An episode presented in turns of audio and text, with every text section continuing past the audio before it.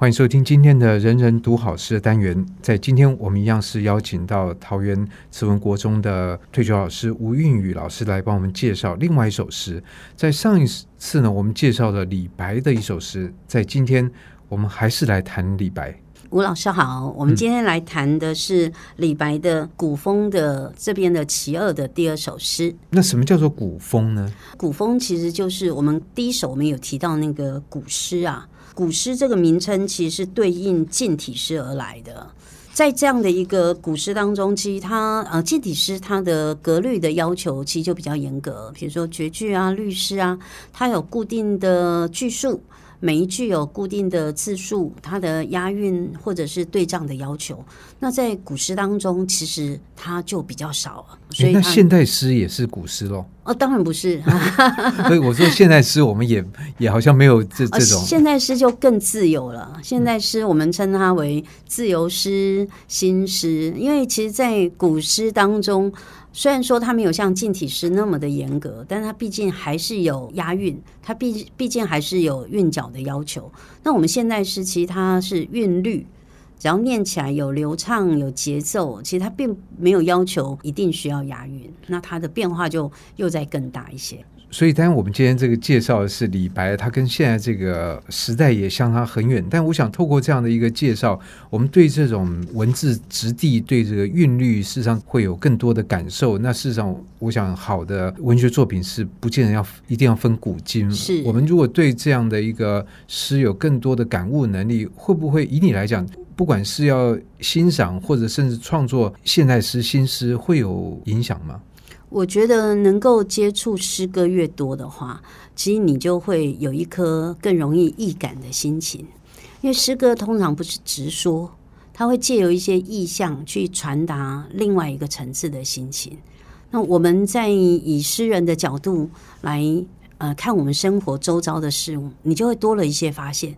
你所看到的月亮不再只是月亮，你所看到的流水可能也有不同的意象。嗯。那我想这是一个对呃诗歌的感悟，可以带到你人生的深层的体悟。那以今天我们要介绍这一首李白的古风。他会传达什么样的一种感悟？好，嗯，李白的古风哦，其实它是一系列的组诗啊，组诗就是后人把他的一些古诗组合在一起。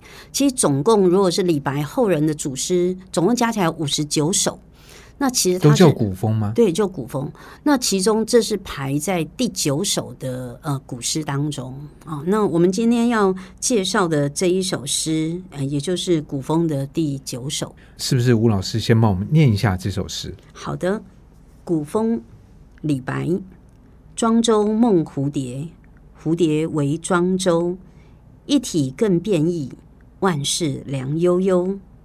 乃知蓬莱水。复作清浅流，青门种瓜人，旧日东陵侯。富贵固如此，盈盈何所求？所以，我们听到这每一句都是五个字，是，但是它并不是绝句，也不是律诗。在我们的呃古诗的体制当中，其实一样也有五言，也有七言，或者它也有三五杂言。我们之前的宣州谢跳楼饯别教书熟云那一首诗，其实它是四七杂言，那也有三五七合在一起的，所以其实它有很多种各种不同的组合。那这种组合其实会让我们的音韵的那个抑扬顿挫，其实能够达到更好的这样的一个抒抒发。嗯嗯，不过在这首里面，它是相当整齐的一个，是它是整齐的五诗的五言的古诗。那是不是吴老师来帮我们介绍一下，在这首里面，李白想要表达的是什么呢？嗯、我觉得这一首要表达的，其实一开始我们就看到《庄子·齐物篇》里面的“庄周梦蝶”的典故啊，“庄周梦蝴蝶，蝴蝶为庄周”。庄周呃睡了一觉，梦见自己变成一只翩翩飞舞的蝴蝶。等到他之后醒过来，搞不清楚到底自己。是庄周呢，还是现在是蝴蝶在做梦梦成自己是庄周？哦，这是一个大家常常会提到这种人生如梦的这样的一个典故。李白从这样的一个典故就提到一体更变异，也就是我们从一种事物当中就可以发现，它其实总是在不断的变化着。万事良悠悠。那世间的万事万物，其实也都是在周流的变化之中。这里的悠悠就有长远啊，众多的感受。所以所有的事情其实都是不可能永远不变的。嗯，现在你是庄周，接下来你是蝴蝶。你可能现在是蝴蝶，之后变成庄周，所以每一个人的存在其实都是在不同的状态之中。所以从这样的一个叙述，也可以感觉到，就是说李白看很多事情都是从一个大尺度来看嘛，从空间上面的广阔，时间上面也是拉长。所以当时间一拉长，他觉得什么东西都是会变的。是，当然这个可能跟李白在写作这一首诗的时候的心境。其实跟年少的心情也不太一样啊。我们上一首诗提到李白那时候，在他大约四十二岁的时候，呃，被呃召入到长安城里，那时候是他最得意的时候。之后他又十几年的呃，等于是漫游啊。其实之后他碰到了安史之乱啊，在安史之乱的时候，在七五六年的时候，李白其实雄心壮志又出来了。他七六二的时候，他过世。七五六，其实五十六岁已经年纪很大，他还参加当时永王啊，也就是另外一个他们的一个王族，叫做李林，他担任李林的幕府，也就当他的一些幕僚的顾问。只不过是李林后来在夺帝位的时候失败了，连带的李白又被流放，这时候他被流放到夜郎。那夜郎在哪边？夜郎，我们常提到那个夜郎自大，那个那个也是比较在四川那一带哦，在贵州，贵州对、嗯、那边有很多的苗族，所以其实已经算是又是比较边城落后的地方。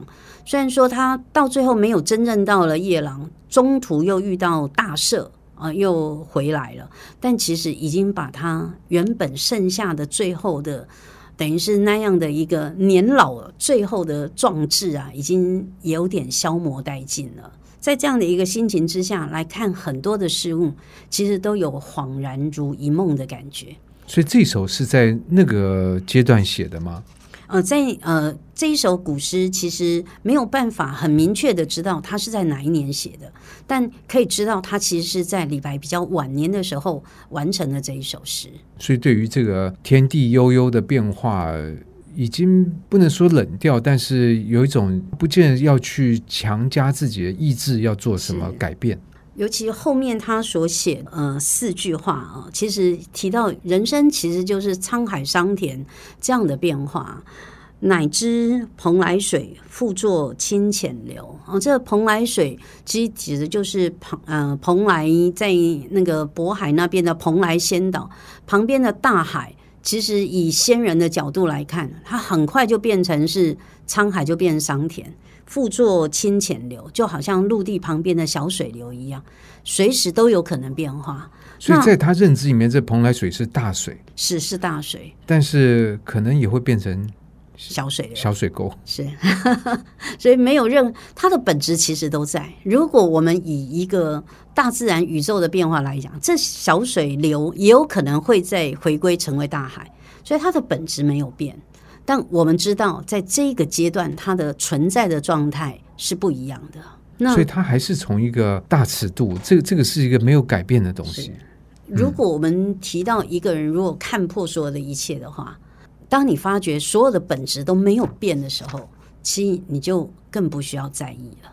可是这样会不会的确就是说会消磨一个人的心？因为觉得做也可以，不做也可以，可以，因为都。都差不多是，不过我想待会最后两句话的时候，我想来谈一下到底消极跟潇洒有什么不同？是不是？哎，对，有什么不同？嗯，那我们就赶快看下去。前面的呃，蓬莱水跟清浅流是用物象来做比喻嘛？那后面的青门种瓜人，旧日东陵侯是以人物来做比喻。他提到的是，在秦朝的时候，有一个广陵人啊，叫做少平，他曾经担任过东陵的这个地方的王公贵侯，这样子，也曾经是一个十亿千户的贵族。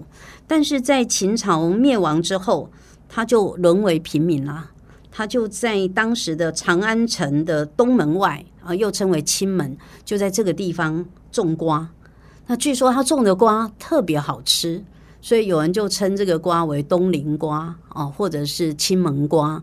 那也是代表，因为他其实很坦然的接受命运的对安排。我现在是贵侯啊，我现在是贵族，我就来当一个贵族吧。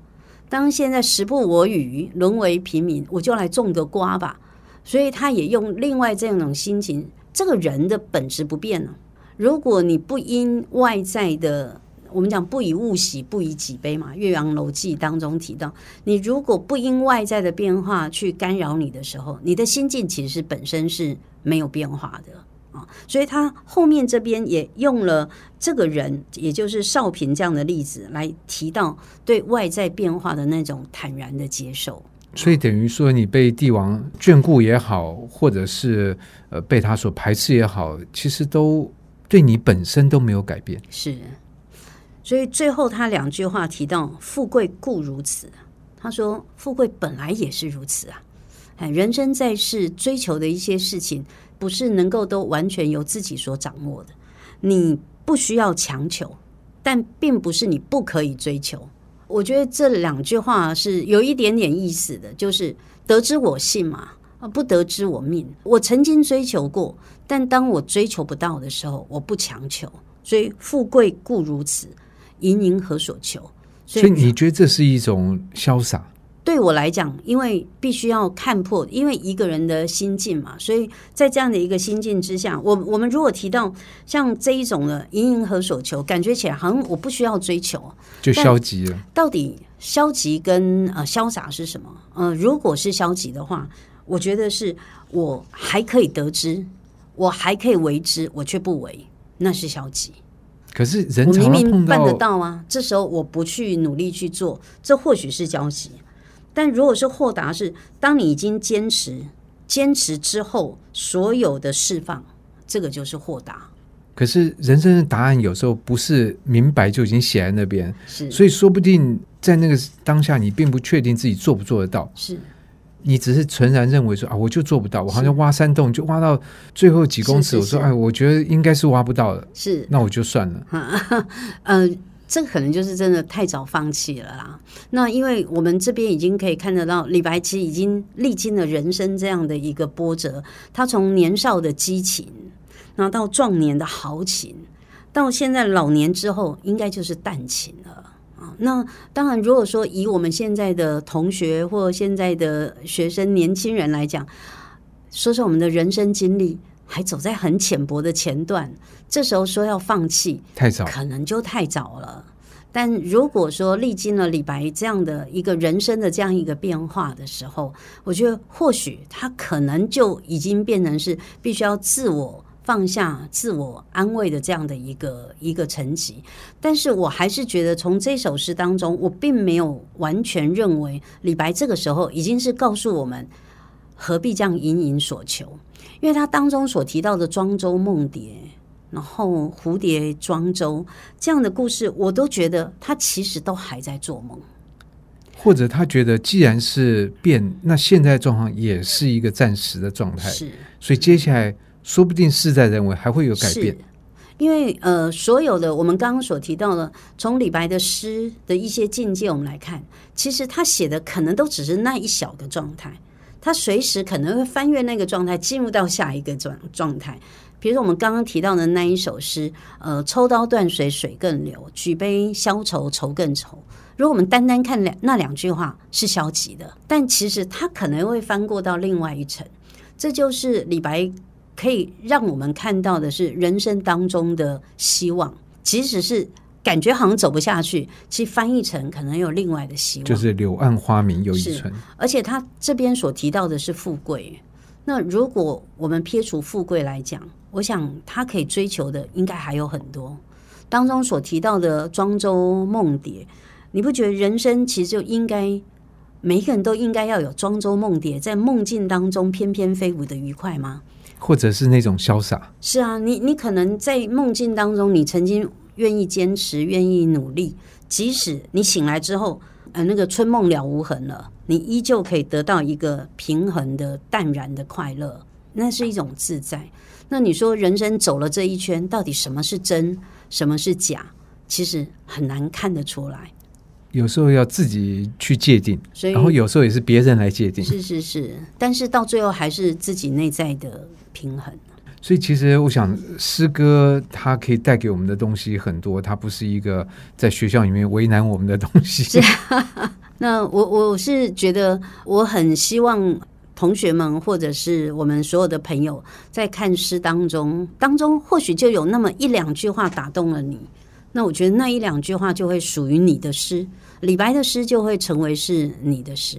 对，我想其实诗歌会传承，就是因为它变成很多人的诗，然后这个东西才会被人愿意去把它一代又一代的传唱下去。嗯、那今天的这个单元就很谢谢吴云宇老师帮我们分享另外一首李白的非常精彩的诗，谢谢。哎，谢谢大家。